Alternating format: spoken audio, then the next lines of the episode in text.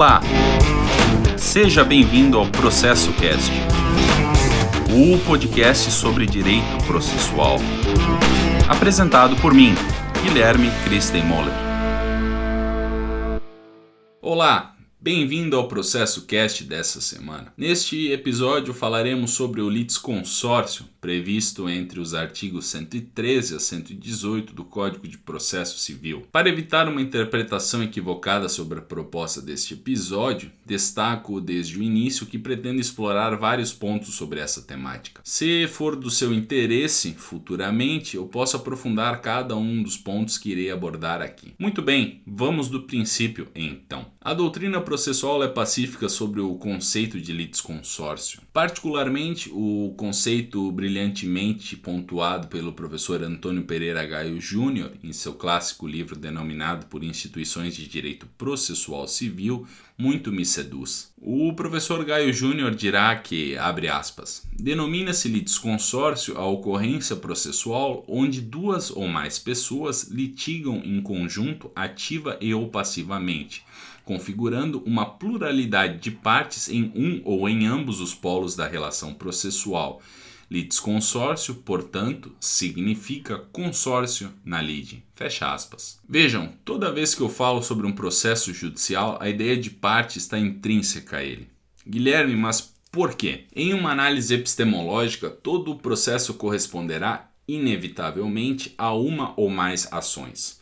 Sobre a ação e o direito de ação eu explicarei em um outro episódio. Por ora, entretanto, tenham a noção de que, na perspectiva jurisdicional do Estado Democrático de Direito, excluindo os casos em que a autotutela é prevista, todo litígio, lide ou conflito, como queiram, deve ser resolvida por meio do Estado. É por causa disso, por exemplo, que uma determinada ação em um processo é ajuizada em face de alguém e nunca contra.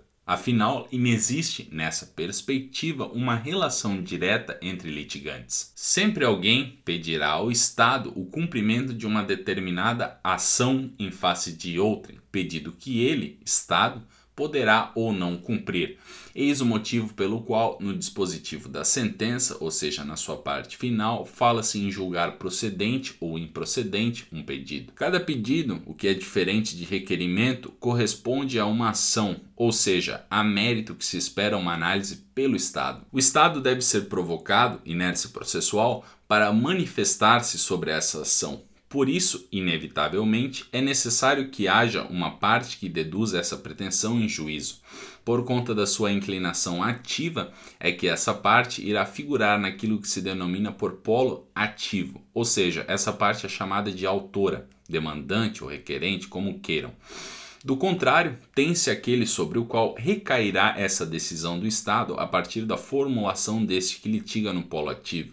A esse atribui-se o nome de réu demandado ou requerido, novamente como queiram, o qual figura no polo passivo dessa relação jurídica. Disso fechamos considerando que a própria ação conta com seus três elementos, dos quais, ao lado do pedido, causa de pedir, está, se não à parte. Posso resumir toda essa minha explicação com as palavras do professor Humberto Teodoro Júnior, para quem, abre aspas, os diversos litigantes que se colocam do mesmo lado da relação processual chamam-se litisconsortes. O que justifica o cúmulo subjetivo em casos é o direito material disputado tocar a mais de um titular ou obrigado ou é a existência de conexão entre os pedidos formulados pelos diversos autores ou opostos aos diversos réus. Fecha aspas. Sobre a execução e o cumprimento de sentença, deixarei a limiar por uma opção metodológica deste estudo. Bem, eu fiz toda essa formulação para que seja viável enraizar em sua cabeça que essa ideia de litisconsórcio se encaixa na hipótese de que duas ou mais partes figuram em um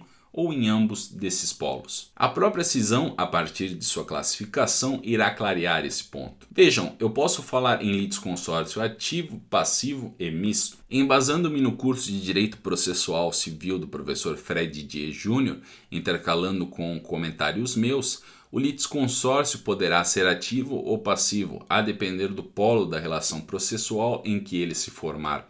Ou seja, falar de um litisconsórcio ativo implica dizer que temos duas ou mais partes autoras movendo uma ou mais ação em face de um réu, enquanto falar de um litisconsórcio passivo implica dizer que temos um autor movendo uma ou mais ação em face de dois ou mais réus. Voltando aos dizeres do professor Didier Júnior, será considerado misto se a pluralidade de pessoas ocorrer em ambos os polos da relação.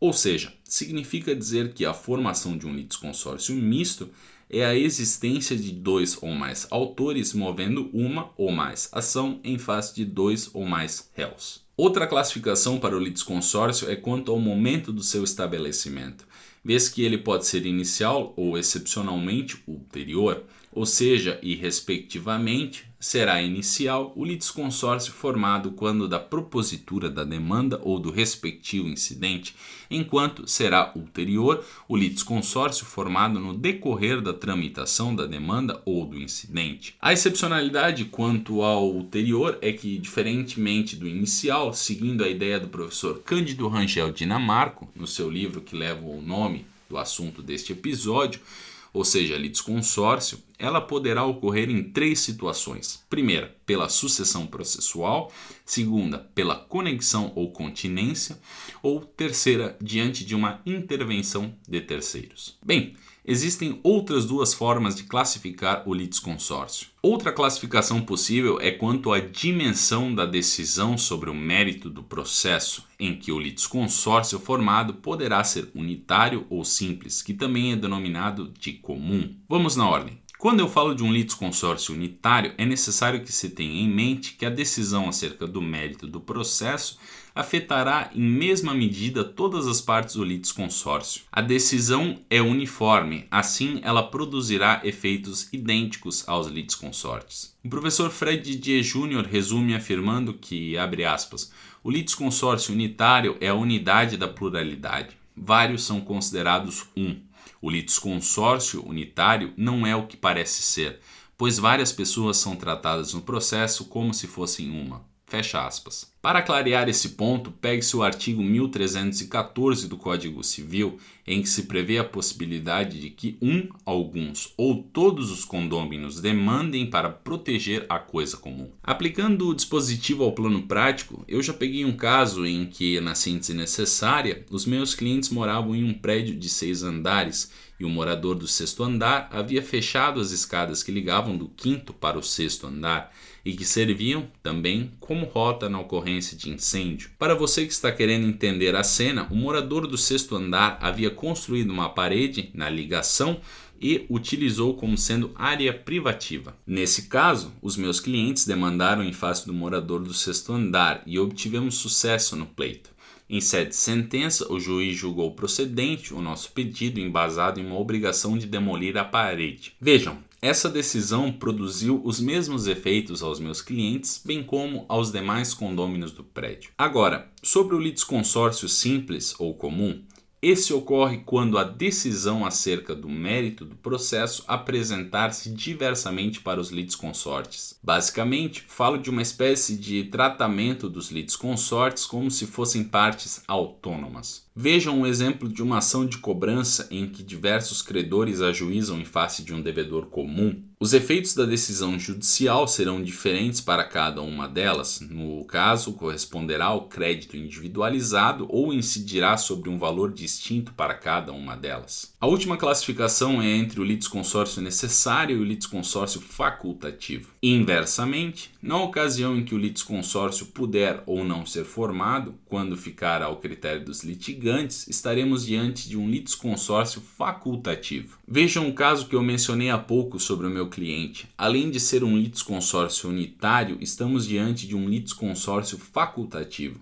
Afinal, a formação do litisconsórcio para discutir sobre a obstrução de passagem de área comum do condômino não depende da presença de outros condôminos, quando, na verdade, basta alguns, como foi o caso, ou de um para que seja possível o ajuizamento da demanda. Ou ainda, o exemplo dos credores. Nada impede que cada um demande separadamente contra aquele devedor. Há uma faculdade sobre formar ou não o litisconsórcio. E nesse sentido, eu poderia brincar e falar que sempre que não for necessário, o litisconsórcio será facultativo. Sobre o litisconsórcio necessário, por sua vez, ele poderá ser formado em duas situações. A primeira, quando a lei assim dispõe. É o caso da citação do cônjuge na ação que versa sobre direito real imobiliário, artigo 73, parágrafo 1, inciso 1 do Código de Processo Civil, ou segunda, diante da natureza da relação jurídica. Essa segunda situação merece uma observação. Eu acompanho o professor Fred Didier Júnior em relação à sua posição de que é impossível se falar de um litisconsórcio necessário ativo. Ao meu ver, o litisconsórcio necessário sempre será formado no polo passivo da relação jurídica. Afinal, insistir na existência de um litisconsórcio necessário ativo seria o mesmo que afirmar que a vontade de um litigante diante de uma relação jurídica estaria condicionada à anuência de outra em que se vincula diante da natureza dessa relação jurídica. Vejo assim que essa posição ataca diretamente a garantia fundamental de acesso à ordem jurídica prevista no inciso 35 do artigo 5 da nossa Constituição Federal. Uma observação final. Todas essas classificações que apontei nesse episódio devem ser lidas e empregadas conjuntamente. Não caiam na ideia de que é possível individualizar o litisconsórcio em, por exemplo, unitário ou facultativo. Na prática, vocês irão ver situações em que, novamente, por exemplo, o litisconsórcio será inicial, unitário, ativo, facultativo. Este é o processo cast. Para esta semana eu separei a obra de arte Figure with Myth do artista irlandês Francis Bacon, criada no ano de 1954, conhecido pelo seu traço audaz. A obra, que transmite uma série de inquietações, pelo menos para mim, baseia-se no Papa Inocêncio X, no entanto, apresentando-o como uma figura horrível. Agradeço pela sua audiência. Até o próximo episódio. Tchau!